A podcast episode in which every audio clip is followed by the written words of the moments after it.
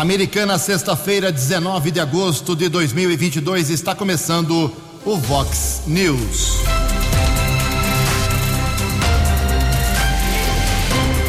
Vox News. Você tem informado. Vox News. Confira. Confira as manchetes de hoje. Vox News. Dois vereadores e um assessor de Hortolândia são presos por possível rachadinha. Contas de 2018 de Omar Najar também são aprovadas pela Câmara Municipal de Americana. Polícia bloqueia a rodovia para prender um ladrão de caminhonete. Jair Bolsonaro reduz diferença para Lula, segundo nova pesquisa do Datafolha. O São Paulo empata e está nas semifinais da Copa do Brasil. Olá, muito bom dia, americana. Bom dia, região. São 6 horas e 33 minutos, 27 minutinhos para 7 horas da manhã desta nublada sexta-feira, dia 19 de agosto de 2022. Estamos no inverno brasileiro, hoje com cara de inverno realmente, e esta é a edição 3815 aqui do nosso Vox News. Tenham todos uma boa sexta-feira, um excelente final de semana para todos vocês. Jornalismo@vox90.com, nosso e-mail aí para sua bronca, crítica, elogio, fica, fica à vontade. Sugestão de pauta, indicação de problema, denúncia, coloque seu nome aí, seu endereço, a gente vai atrás. Repito, jornalismo@vox90.com. Ou então você pode falar com a gente através das nossas redes sociais aqui da Vox 90. Casos de polícia, trânsito e segurança, se você quiser, pode furar a fila, cortar o caminho e falar direto com o Keller Estocco. O e-mail dele é keller com k2ls arroba vox90.com e o WhatsApp do jornalismo já bombando aqui na manhã dessa sexta-feira, 98251 0626. 98251 0626, o WhatsApp aqui do jornalismo. 6 e 35 Uh, o Keller vem daqui a pouquinho com as informações do trânsito e das estradas, mas antes disso, a gente registra aqui algumas das manifestações dos nossos ouvintes. Obrigado aqui ao Aparecido Moretti, mandou aqui uma várias fotos e também uma reclamação. Bom dia, Ju Keller, faço aqui uma reclamação sobre os benditos fios de internet que deixam uh, pendurados aqui em Americana. Uh, as operadoras, os funcionários fazem um trabalho que, na minha opinião, é muito negativo. Eles deixam uh, esses fios abandonados, uh, sem controle, e isso é muito perigoso, atrapalhando até a passagem na entrada da minha casa. Por favor, alguém faça alguma coisa. Virou uma novela isso em americana, né? Uh, o problema dele está acontecendo na rua Francisco Alves, 137, no Jardim Nossa Senhora Aparecida, ali perto do Zanaga. Francisco Alves 137 mandou as fotos aqui, é fio pendurado à vontade. Deixa eu pegar aqui um bom dia do meu amigo Keller Estocco, só para ele rememorar um acidente que teve fatal na Avenida Nossa Senhora de Fátima, que matou uma pessoa lá, uma mulher, acho que um pouco mais de 40 anos. Eu não digo que foi fio solto, mas é mais ou menos por aí, né, Keller? Bom dia para você. Ô Ju, bom dia. Espero que você tenha uma boa sexta-feira, um bom final de semana.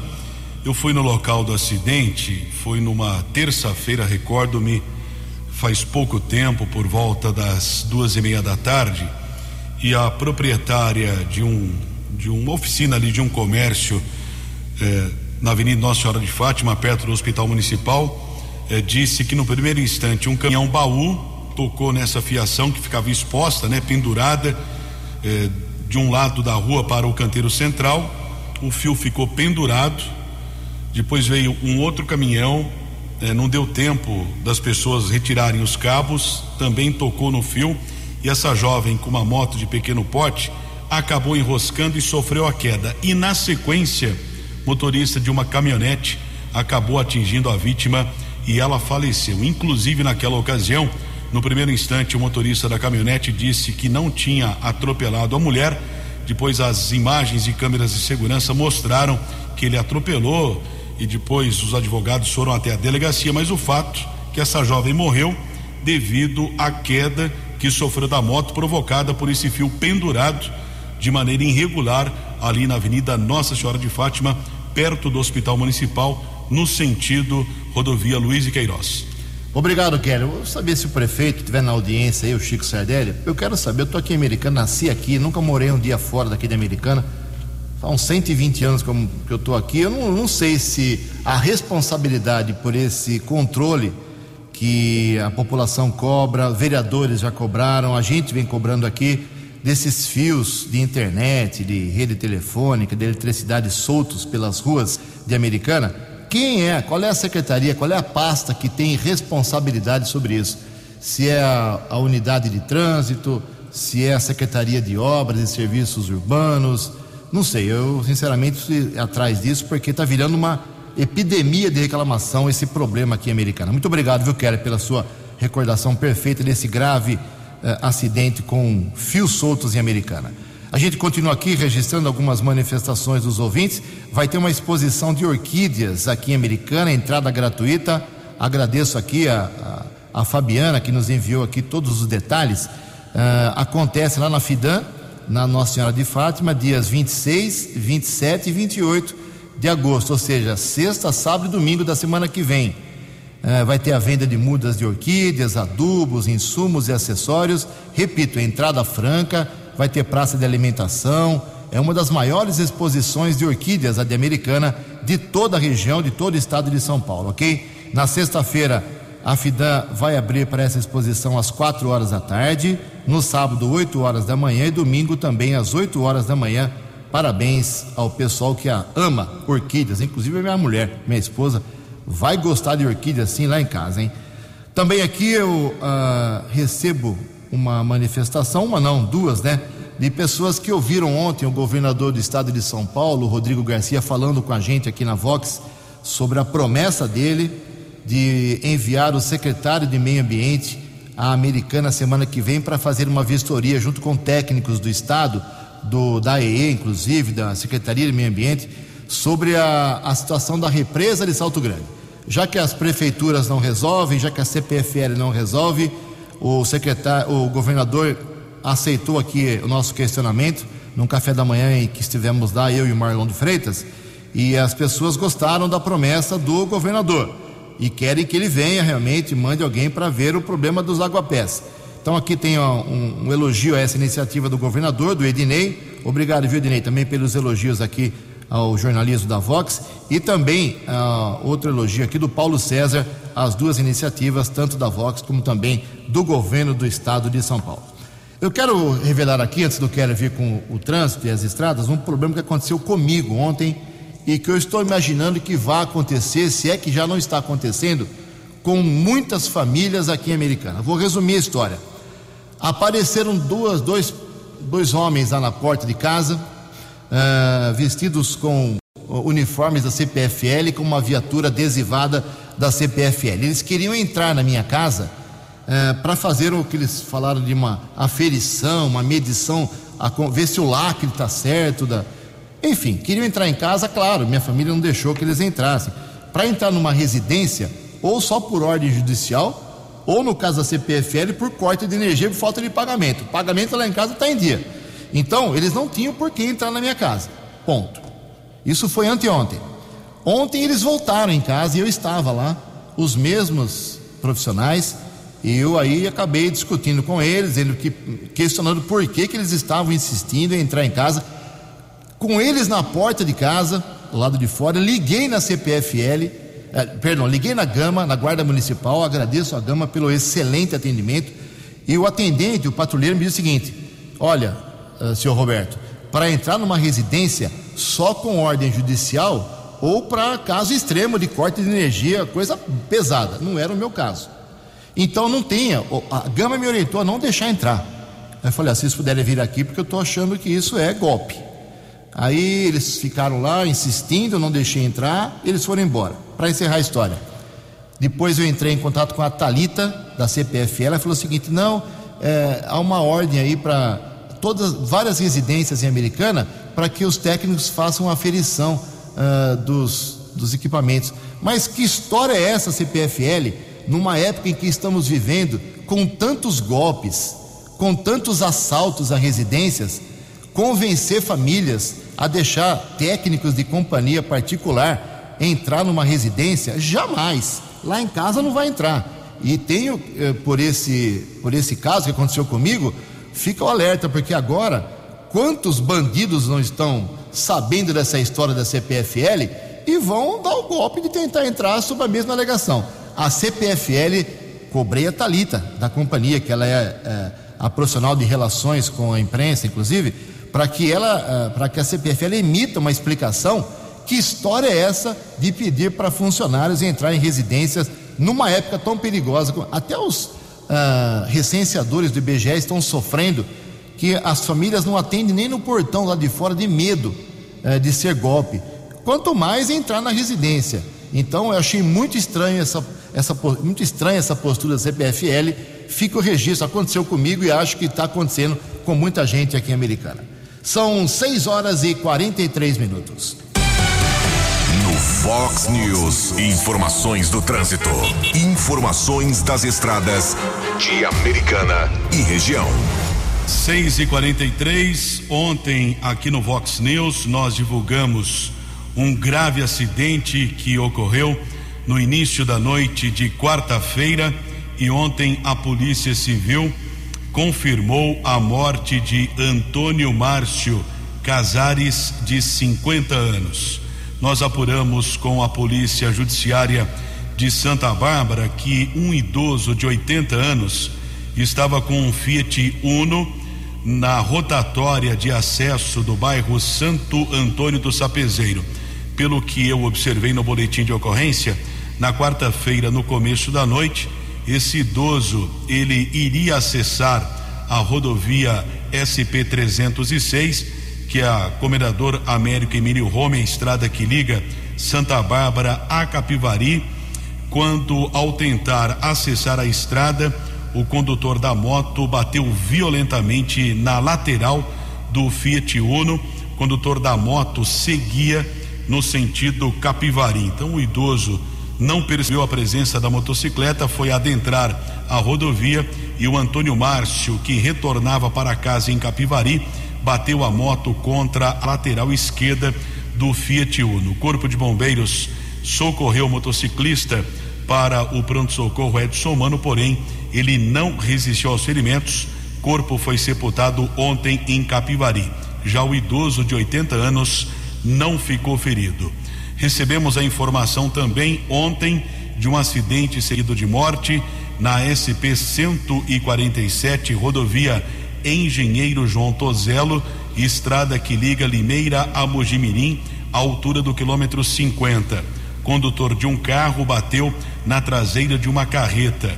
Equipes do Corpo de Bombeiros e da concessionária da estrada estiveram no local, porém o motorista do carro não resistiu aos alimentos e faleceu. Manhã de tempo encoberto, inclusive a informação de chuva em alguns pontos aqui da nossa região, consequentemente, pistas escorregadias. A Ianguera apresenta lentidão em dois trechos. Grande São Paulo, entre os quilômetros 24 e 22, 14 ao 12. Bandeirantes, mais uma vez congestionada, entre os quilômetros 16 e 13. 14 minutos para 7 horas. Fale com Jornalismo Vox. Vox News. Vox 982510626. 6 e 46 saiu ontem pesquisa do Datafolha na corrida para o Palácio dos Bandeirantes, governo do estado de São Paulo. Foram 1.812 eleitores entrevistados nos dias 16, 17 e 18, que foi ontem. Três dias de entrevistas em 72 cidades do estado de São Paulo. A pesquisa está registrada no Tribunal Regional Eleitoral sob número 02170/2022. Ah, o resultado dessa pesquisa da Datafolha põe ah, Fernando Haddad do PT em primeiro lugar, disparado com 38 pontos. Em segundo, Tarcísio de Freitas do Republicanos com 16%, ou seja, 22% abaixo do primeiro colocado. E em terceiro lugar, Rodrigo Garcia, do PSDB, com 11%, uh, cinco pontos atrás do Tarcísio. Diferença entre o Tarcísio e o Rodrigo, que estão brigando aí para ir para o segundo turno com Haddad, pelo menos essa é a leitura do Datafolha na pesquisa divulgada ontem, é de cinco pontos percentuais. Como a pesquisa fala em dois pontos para mais ou para menos, isso aqui é quase um empate técnico entre Tarcísio e Rodrigo. Uh, daqui a pouco a gente traz uh, também a pesquisa da Datafolha sobre a corrida à presidência da República. 13 minutos para 7 horas. No Fox News. Fox News. J. Júnior. E as informações do esporte. Bom dia, Ju. Bom dia a todos. Pronto. Definidas as semifinais da Copa do Brasil. Flamengo e São Paulo, Corinthians e Fluminense. São jogos, serão jogos de ida e volta. São Paulo ontem lá em Belo Horizonte estava ganhando tranquilamente do América 2 a 0, tomou empate 2 a 2 e foi sofrido para o torcedor tricolor. Mas o São Paulo vai pegar o Flamengo e é semifinalista da Copa do Brasil. Brasileirão no fim de semana retoma, rodada 23, teremos o Galo contra o Goiás, Fluminense pegando Curitiba, Palmeiras e Flamengo, Bragantino recebendo Ceará, o Corinthians em Fortaleza contra o Fortaleza. E teremos Santos e São Paulo na Vila. Era para ser às seis horas da tarde, mas será às sete da noite no domingo, Santos e São Paulo. E domingo, a Série B terá um dos maiores clássicos do nosso futebol. Grêmio Cruzeiro, lá em Porto Alegre. 50 mil ingressos. Já está tudo vendido para esse grande jogo, Grêmio e Cruzeiro. O presidente da Fórmula 1 decidiu que a Rússia nunca mais terá corrida da Fórmula 1 lá.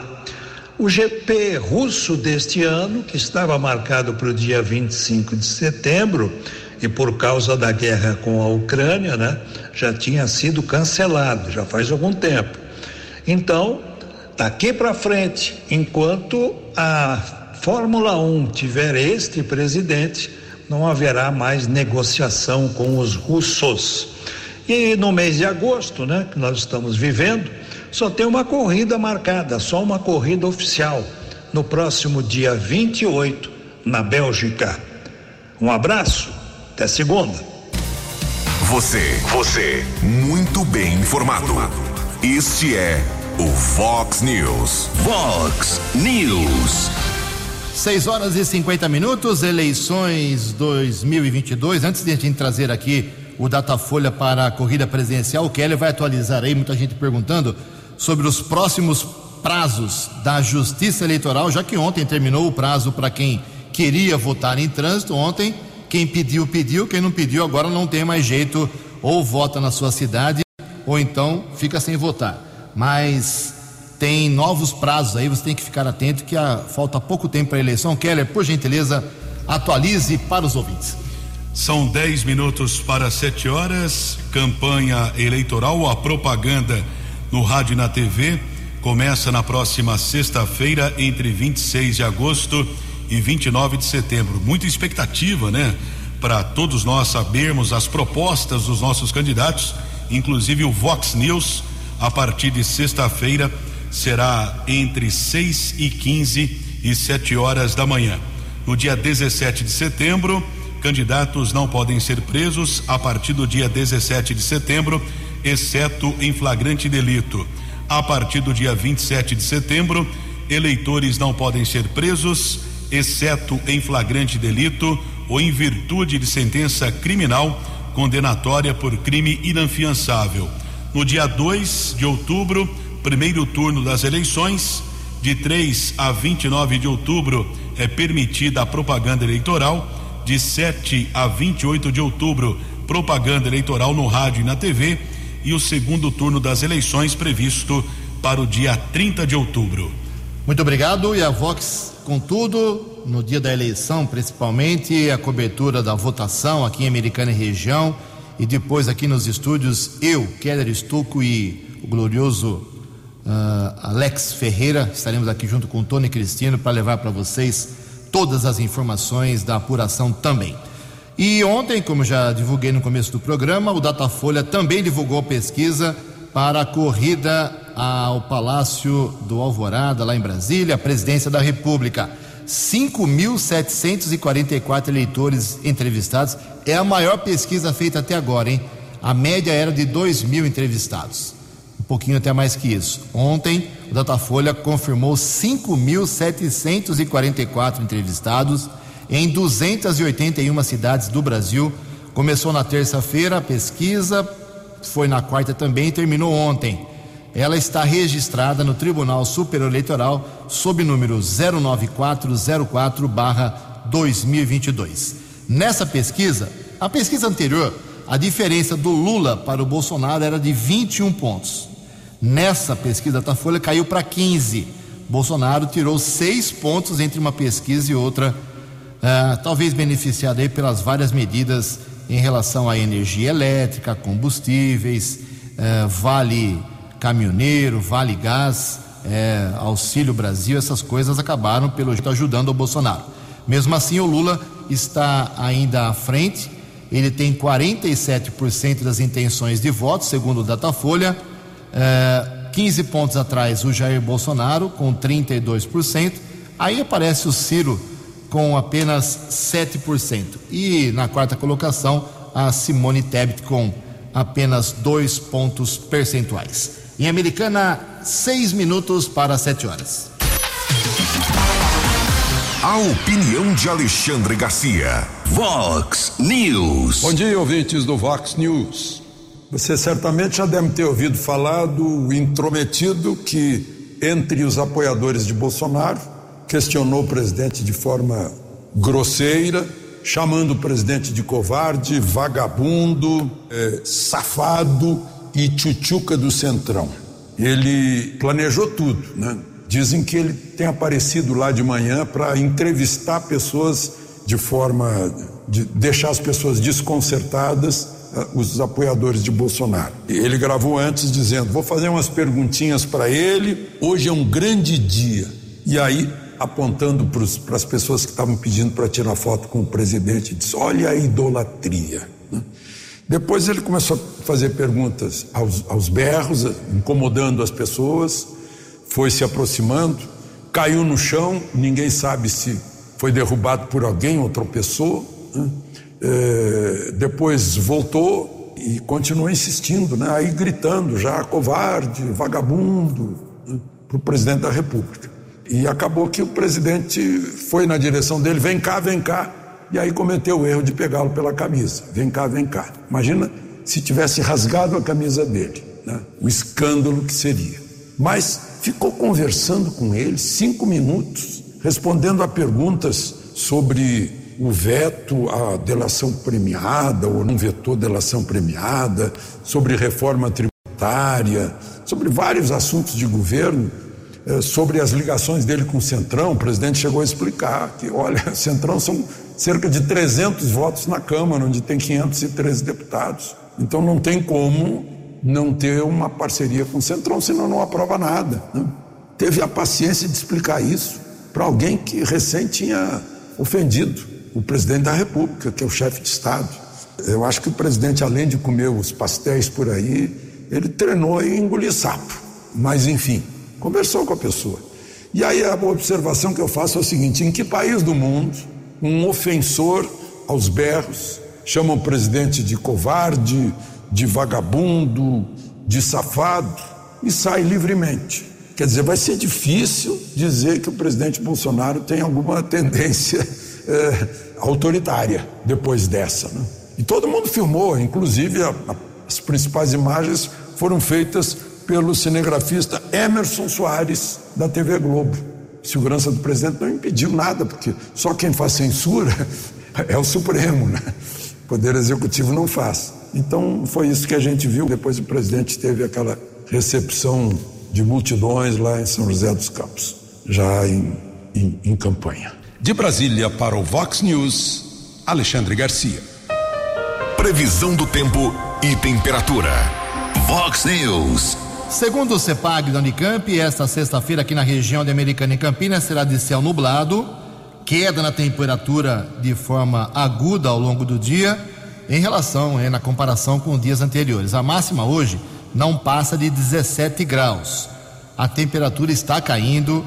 Hoje pela manhã, por volta de 5 horas, tínhamos 17 graus e agora aqui na Vox já temos 14 graus. Amanhã teremos sol e frio. Previsão do tempo e temperatura. Vox News. Dois minutos para sete horas. Ontem a Bolsa de Valores de São Paulo, pregão positivo, mas praticamente estável, alta de apenas 0,09%. O euro vale hoje cinco reais dois, dois um. Dólar comercial também praticamente estável, pequena alta de 0,08%, fechou cotado a cinco reais um, sete, dois.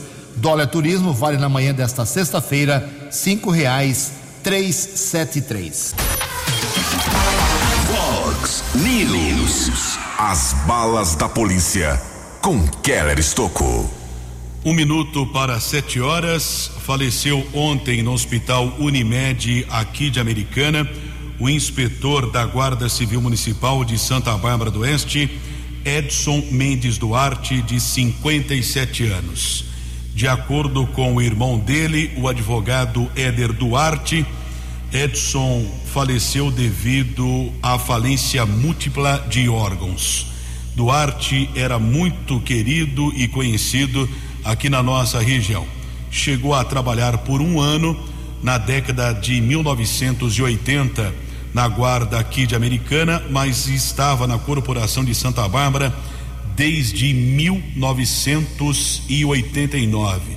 Fez um trabalho muito importante prestou serviços por muitos anos na Polícia Civil, cumpriu dezenas e dezenas de mandados de prisão, inclusive na sede da Guarda tem uma área de lazer em sua homenagem que o Dr. Rômulo Gobi, que é delegado de polícia aposentado e atual secretário de Segurança de Santa Bárbara, acabou tendo a ideia de homenagear em vida o Duarte no dia 28 de maio deste ano nós acompanhamos a formatura da escola de Novos Guardas de Santa Bárbara e outros municípios aqui do estado de São Paulo. E o Edson Duarte recebeu uma justa homenagem porque ele lutou muito para a escola de formação desses patrulheiros. O Duarte deixa a mamãe dele, a dona Marlene Mendes, os irmãos Éder, Davi e Carlos, além do filho Leonardo Duarte. O corpo de Edson Duarte será velado das nove da manhã às três da tarde desta sexta-feira na sede da Secretaria de Segurança e Trânsito de Santa Bárbara, na rua Curitiba, no Jardim Pérola. Nossos sentimentos à família e um abraço em especial ao Dr. Éder Duarte. Nos últimos dias nós trocamos algumas informações, preocupados com o estado de saúde do irmão dele, que lamentavelmente faleceu ontem à noite aqui em Americana. E a Polícia Civil, com o apoio da Polícia Militar Rodoviária, desenvolveu ontem uma operação na tentativa de prender um criminoso. Rodovia Ayanguera chegou a ser bloqueada na região de Sumaré e a operação deu certo, já que um homem foi preso e a polícia recuperou uma caminhonete Hilux que havia sido furtada em Ribeirão Preto. Quem tem mais informações é o diretor da Delegacia de Investigações Gerais, DIG de Americana, Dr. Lúcio Antônio Petrucelli. Dr. Lúcio, bom dia. Bom dia, Keller. Na verdade, uh, os investigadores receberam uma informação privilegiada, né, de uma empresa de rastreador, de rastreamento, de que um veículo estaria na nossa região e era com produtos de crime, produtos de furto. Estava constando aqui que ia passar pela região. Agora, o delito aconteceu em Rio Preto o rapaz foi detido em Sumaré, na Anguera. Ele disse para onde estava levando, admitiu que sabia que era furtado ou não? É, então, ele, a versão dele é de que ele ia trazer, ele, ele foi só contratado para trazer o veículo lá daquela região de Ribeirão Preto até a região de Campinas. É, a versão dele que ele ia receber 500 reais para, para tanto e disse que desconhecia que era produto de crime. Mas isso é a versão dele, né? Isso não convenceu a polícia. Nós sabemos de muitos delitos, a própria DIG aqui no passado já identificou vários criminosos, recuperou vários veículos, policiamento também faz o papel dele, PM e Guarda Municipal. Mas por que esse tipo de caminhonete é alvo dos bandidos, doutor? Pelo alto valor de mercado no mercado negro. Né? Um veículo que tem um, um valor agregado aí e, e os puxadores desse tipo de veículo também recebem mais por esse tipo de veículo quando é, para desmanche ou para outras situações ilícitas aí. Nós sabemos que a maioria dos casos é furto, quando não existe ameaça à vítima. O delito efetivamente é muito rápido? É muito rápido, Keller. Eles, eles, eles entram no veículo, dentro do veículo, já logo já acessam o módulo de ignição, já colocam, eles têm um equipamento próprio que é muito rápido. Em questão de minutos eles já estão saindo do local com o veículo. Não é apenas uma quadrilha, são vários grupos que agem? Ah, com certeza. É vários grupos que agem em vários pontos do estado. Não é apenas uma quadrilha específica, é, são vários, né? É um, é um veículo e é um, é um tipo de crime que atrai, que atrai esse tipo de, de dos, dos ladrões e dos roubadores aí. Agradeço a participação do delegado Lúcio Petrucelli. São sete horas e quatro minutos e uma operação entre a Polícia Civil e a Guarda Civil Municipal de Nova Odessa prendeu dois irmãos 44 e 46 anos. Os homens foram detidos em uma casa no Jardim das Palmeiras. A operação foi batizada com o nome Casa de Pedra. Os agentes apreenderam 69 pedras e crack, mais de dois mil reais em dinheiro, além de seis celulares. A dupla foi encaminhada para o plantão de polícia de Nova Odessa e autuada em flagrante. Agradeço a informação da inspetora Favari, da Guarda Civil Municipal. 7 e 5. Vox News. Vox News. A informação com credibilidade. Obrigado, Kelly. 7 horas e 5 minutos. Durante a pandemia, muitos profissionais de saúde ficaram doentes, contraíram a Covid atendendo a população. Enfermeiros, médicos, eh, o pessoal de laboratório, muita gente sofreu com isso, né? A gente não, não se atentou tanto a esse detalhe. E agora, esses profissionais de saúde a decisão é do Supremo Tribunal Federal, vão ser indenizados sim. Quem traz os detalhes é a jornalista Denise Coelho.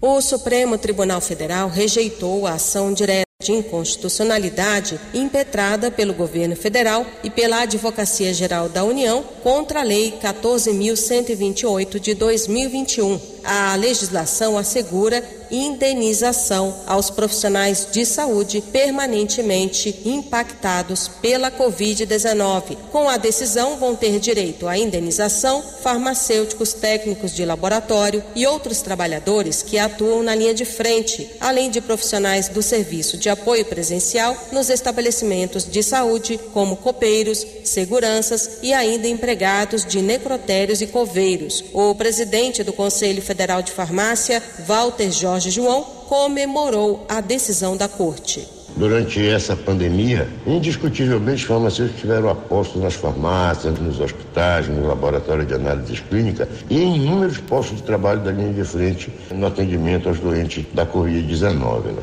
Essa compensação, ela representa justiça para todos os trabalhadores da saúde que arriscaram suas vidas né, para garantir atendimento às vítimas de um vírus desconhecido à época e desafiador para a saúde no Brasil e no mundo. A Lei 14.128 foi aprovada por unanimidade no Congresso. Vetada pelo presidente Jair Bolsonaro, a decisão foi derrubada em nova votação no Congresso. Com a derrubada do veto, o governo recorreu ao STF e pediu inconstitucionalidade da legislação, mas o STF rejeitou o pedido. A lei garante direito à indenização de 50 mil aos profissionais de saúde que atuaram na linha de frente no combate à pandemia e, uma vez infectados, se tornaram incapacitados para o trabalho. O valor será destinado à família em caso de morte. Dependentes menores de idade vão receber 10 mil por ano, até a maioridade ou até 24 anos, caso sigam estudando. A concessão vai estar sujeita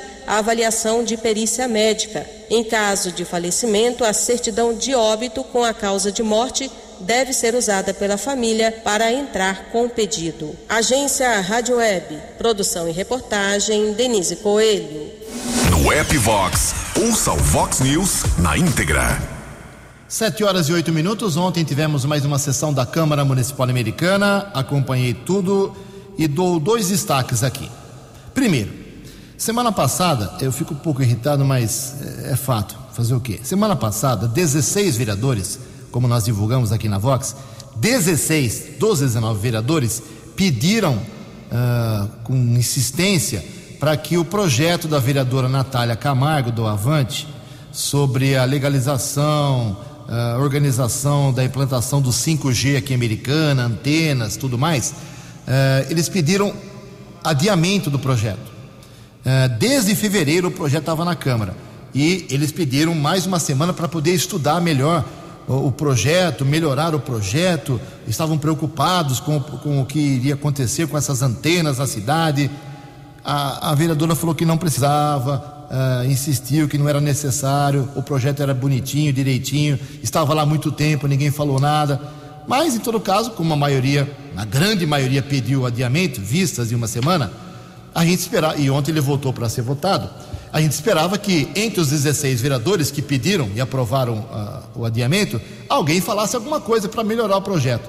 Não abriram a boca, não falaram uma vírgula, não mudaram uma linha do projeto, não mudaram um, um, nada, nada. Pediram adiamento, por quê? Eu vou falar aqui, é a minha opinião, não é da Vox. Porque eles não sabiam nada do projeto, não foram atrás, ficaram eh, meses e meses lá, ficou meses e meses o projeto lá à disposição e nenhum vereador foi atrás. Aí de última hora tomaram um sustinho, aí foram ver que o projeto é bonitinho e ontem foi aprovado por unanimidade. Ah, Câmara Municipal, cada uma, hein? Mas tudo bem. E também ontem foram aprovadas as contas de 2018 do governo Omar Najar. É, semana pass passada, retrasada, a gente fez uma matéria com o Omar aqui é, sobre as contas de 2020, porque o Tribunal de Contas, o último ano do governo do Omar, o Tribunal de Contas aprovou, uh, deu uh, parecer pela aprovação e elogiou o Omar em relação a 2020.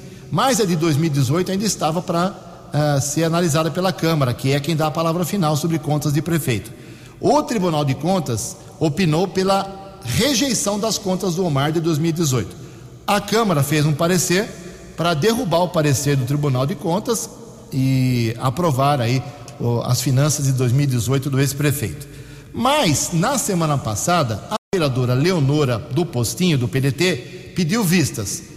Como era o primeiro pedido, não tem nem que justificar, foi adiado para ontem.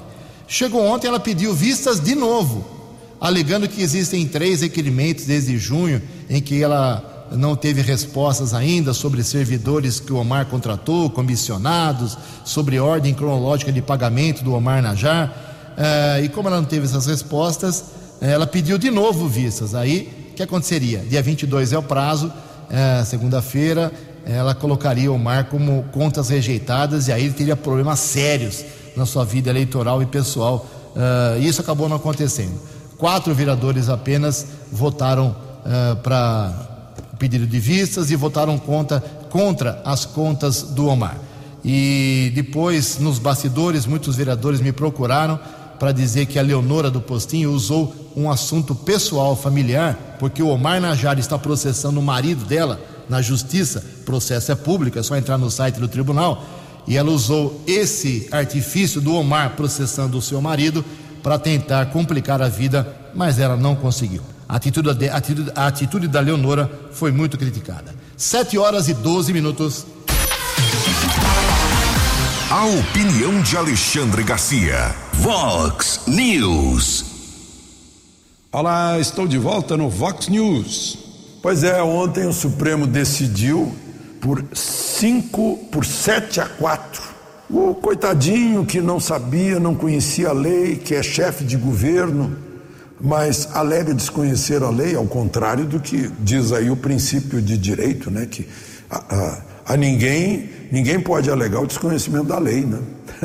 é verdade. Só que o prefeito que teve um rombo nas contas da prefeitura foi condenado, ele pode alegar agora, eu não sabia, eu eu não fiz de má fé.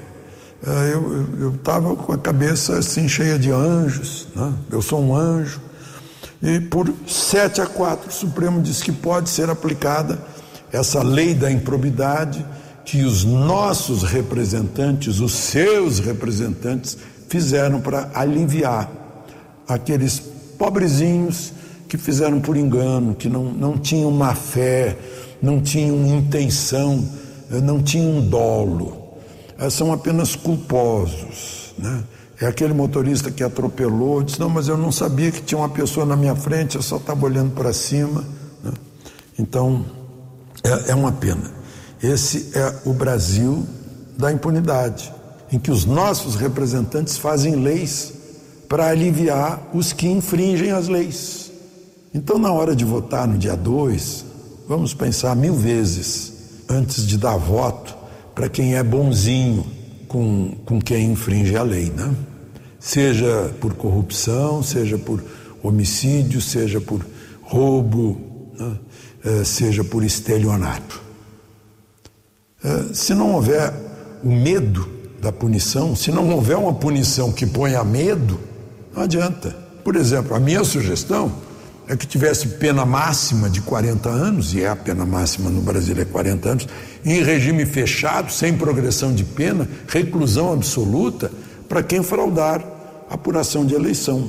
Isso seria um, uma bela forma de dissuadir os mal intencionados e nos dá mais segurança na contagem do nosso voto. Voto dado é voto contado. Como disse Aras lá naquele discurso cheio de floreios no dia da posse do novo presidente da Justiça Eleitoral. Né? Dia em que o ministro Marco Aurélio Melo, já aposentado, deixou uma frase para a gente pensar.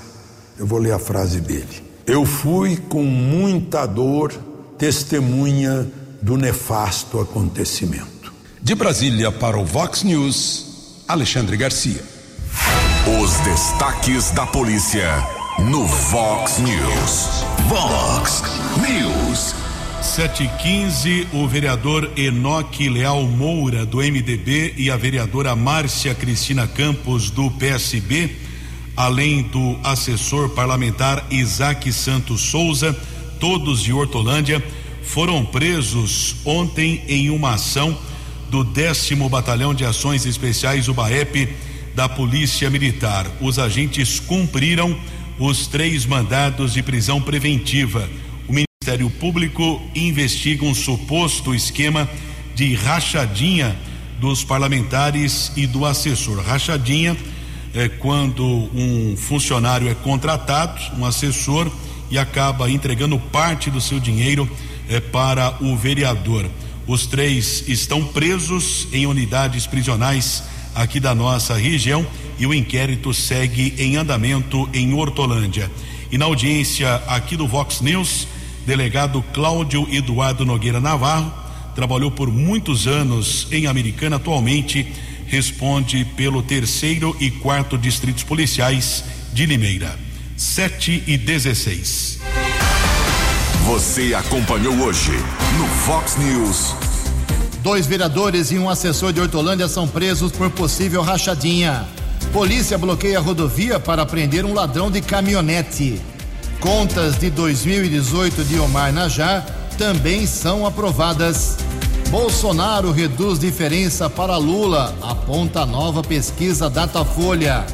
O São Paulo empata e vai às semifinais da Copa do Brasil. Jornalismo dinâmico e direto. Direto. Você. Você. Muito bem informado. Formado. O Vox News volta segunda-feira. Vox News. Vox News.